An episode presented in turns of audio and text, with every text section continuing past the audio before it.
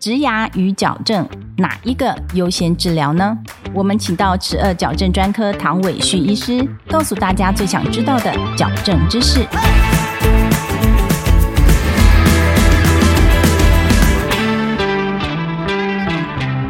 请问唐医师，植牙与矫正顺序怎么安排？我们应该是要先把牙齿排好，先把咬合对好。做假牙的空间先给它保留起来，然后算好它的大小比例。做完矫正之后再去做假牙。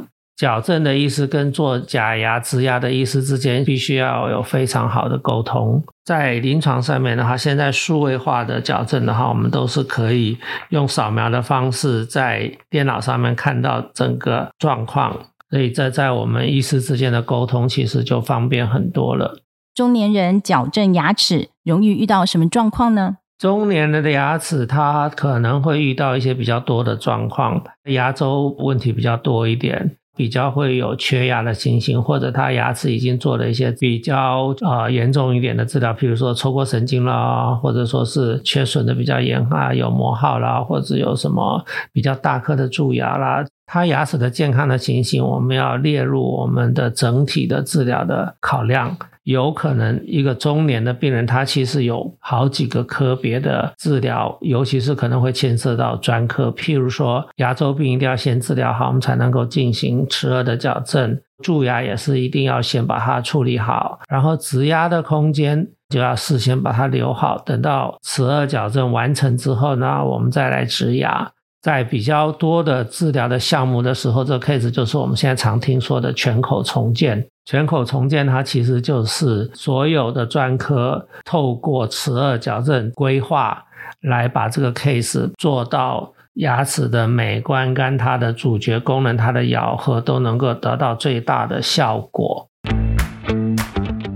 本节目由上城齿颚矫正中心热情分享中。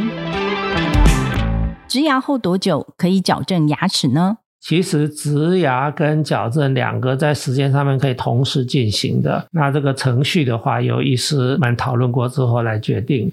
那为什么有些病人需要先植牙？他多半我们会遇到两种情形。第一个就是病人的牙齿缺的太多颗了，他如果不植牙的话，他可能根本吃东西都会有困难。那还有另外的情形也是一样，如果它缺牙的区域比较多，然后呢，我们没有一个支撑点来拉其他的牙齿，那我们可能就会需要先植牙，利用这个植下去的牙齿来当做支撑，再来拉动其他的牙齿。所以在这两种情况之下，我们有可能会先植牙再做矫正。谢谢唐医师的分享。如果你喜欢我们的节目，欢迎到各大 Podcast 平台给我们好评。十二矫正大师讲堂，我们下一集见，拜拜。